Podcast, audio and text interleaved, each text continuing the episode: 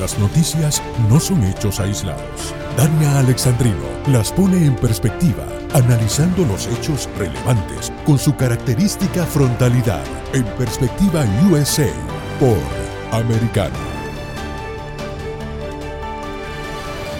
Tengo una súper entrevista, señores, con un miembro de la familia Trump. Sí, señor. Usted si usted no sabe, mire, y encima de eso es mitad boricua.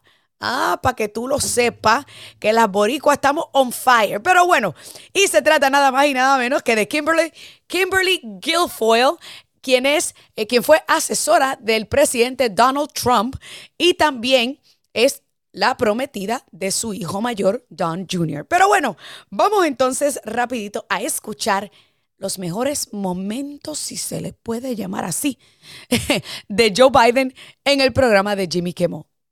I met with every single family member of all those kids who were killed and the teachers killed out in, in, in down in Uvalde, Texas. You got to make sure that this becomes a voting issue. Can't you And- issue an executive order? Trump passed those out like Halloween candy. Yes, I sir. think. It- Well, I isn't that something that could happen? Well, what I don't want to do, and I'm not being facetious, I don't want to emulate Trump's abuse of the Constitution and constitutional authority. And, and so, and I mean that sincerely because I often get asked, look, the Republicans don't play it square. Why do you play it square? Yeah. Well, well, guess what? If we do the same thing they do, our democracy will literally be in jeopardy. I understand that argument, but also it's like you're playing Monopoly with somebody who, you know, won't pass go and won't follow any of the rules. And how do you ever make any progress if they're not following the rules? We I got to send them to jail, uh, you know. There's that little box in there. directly to jail. Mire, esto es lo que pasa cuando usted tiene un comediante que es un payaso, igual que el payaso que lidera la nación, hablando entre ellos, que él le ríe las gracias a las mentiras que dice el presidente. Porque él le dice, usted no puede hacer algo mediante orden ejecutiva para esto de las armas de fuego y qué yo qué sé yo cuánto. Primero que todo, porque una orden ejecutiva jamás y nunca puede ir por encima de la Constitución. Para empezar, para empezar, porque estaría enfrentándose a una cantidad de demandas, señores, porque usted cree que los mandatos, el Tribunal Supremo le dijo, Nacarile del Oriente, negrito, no te montes que no va, que eso es inconstitucional, porque los mandatos, y eso que no lo firmó él mediante orden ejecutiva, puso a unos burócratas a firmarlo para tratar de zafarse de una demanda directamente a la Casa Blanca. Eso es número uno. Número dos, que Trump repartía eh, órdenes ejecutivas como si fuera dulce. Pues mira, yo le tengo a usted los números aquí. Yo le tengo los números. En el primer año, Donald Trump firmó 55 órdenes ejecutivas. Joe Biden, 77. 77. 35 de esas en las primeras dos semanas en el poder, ganándole a todos sus seis predecesores a la vez, para el mismo tiempo. 35, ganándole, o sea, más órdenes ejecutivas que sus seis predecesores combinados. Ahora bien, si sumamos las órdenes ejecutivas de Joe Biden en el primer año, 77, con las 12 que lleva ahora, estamos hablando que son 89 en total. Señores, eso es casi, casi la mitad del total de órdenes ejecutivas que firmó Donald Trump en los cuatro años que estuvo en la presidencia. En total, en cuatro años, Donald Trump firmó 220 órdenes ejecutivas. 220 órdenes ejecutivas, para que usted entienda. Biden ya tiene 89 y este año todavía no termina. Lo que me hace pensar a mí y casi garantiza que antes de que culmine este año estaremos viendo ese 89 superar los 100, lo que equivale prácticamente a la mitad, a la mitad de las 220 que hizo Donald Trump. Eso sin olvidarnos que también Joe Biden va encaminado a convertirse en el presidente que más tiempo ha pasado lejos de la Casa Blanca. Pero estos no son da- datos que se inventa Dani Alexandrino. Estos son datos que están en el, índice de en el índice de los archivos del gobierno de los Estados Unidos y en la tabla que dice órdenes ejecutivas. Vaya y búsquelo. No me crea a mí. Vaya y búsquelo y corrobore con sus propios ojos. Que dicho sea de paso, las órdenes ejecutivas tienen una numeración, señores. La última que firmó Donald Trump era la 13.984 y la, eh, la, primera que eh, firmó eh, Joe Biden era la 13.985, ¿sí? Porque las enumeran. O sea que en toda la historia del país se han firmado 14.073 órdenes ejecutivas. En total, en total. Ah, vieron que Dani Alexandrino hace el research. Pero vamos a escuchar otro audio de esta fabulosa entrevista de comedia.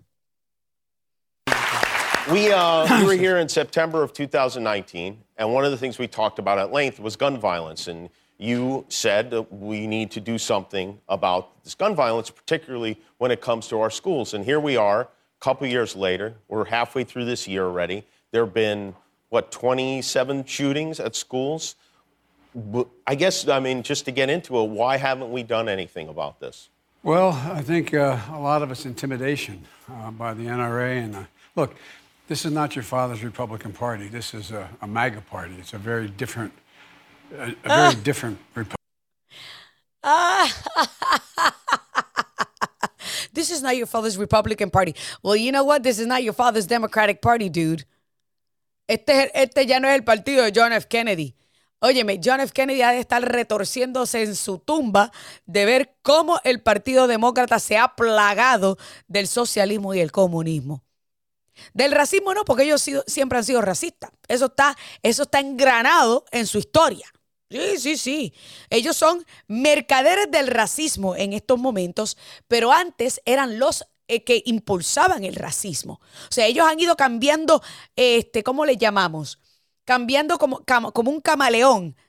Eh, el color de su piel para tratar de hacerse ahora como los defensores de la justicia social. Mire, yo me río cada vez que escucho a un demócrata decir de que este no es el Partido Republicano de tu papá. Porque el Partido Republicano todavía sigue manteniéndose firme en lo que son sus principios y sus valores. El Partido Republicano cree en un pequeño, un gobierno pequeño y no en uno grande y malgastador. El Partido Republicano sigue poniendo a Dios primero. El Partido Republicano no quiere que el gobierno le esté metiendo tanto dinero en el bolsillo a la gente. Sí, aunque usted no lo crea, el Partido eh, Republicano es el que está en contra de tantas contribuciones. El Partido Demócrata es experto en imponer taxes. Así que a mí me da risa. Y después cuando salió diciendo de que el NRA que, que eh, tiene influencia, igual que Planned Parenthood, igual que Planned Parenthood, con la única diferencia que quien le da el dinero al NRA somos los ciudadanos americanos que privadamente, que, ganamos nuestro dinero y que pagamos una membresía para que ellos cabildeen por nuestro derecho constitucional. La diferencia entre NRA y Planned Parenthood es que Planned Parenthood, para poder matar a millones de bebés en este país, depende de fondos del gobierno, es decir, de tus contribuciones y de las mías.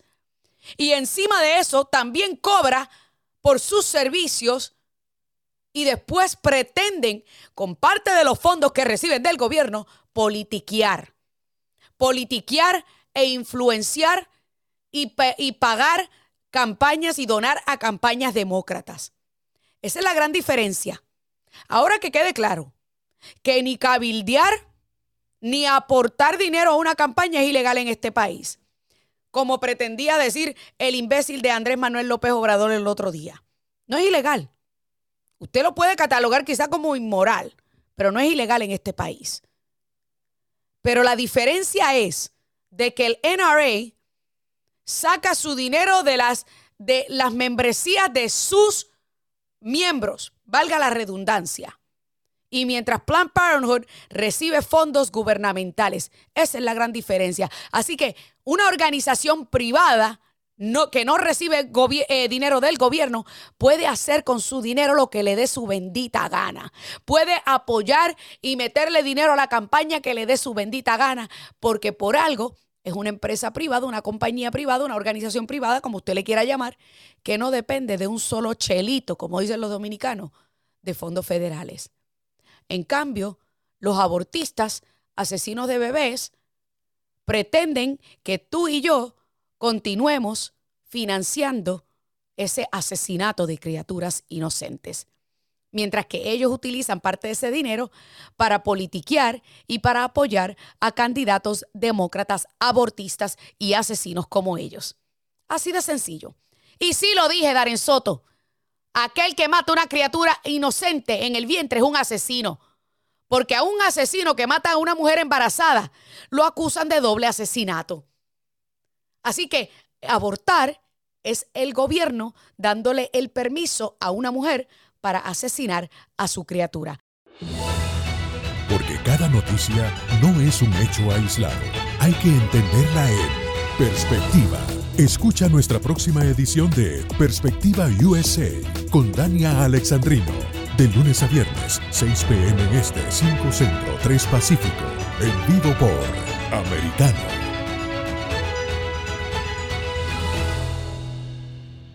This podcast is a part of the C Suite Radio Network. For more top business podcasts, visit c-suiteradio.com.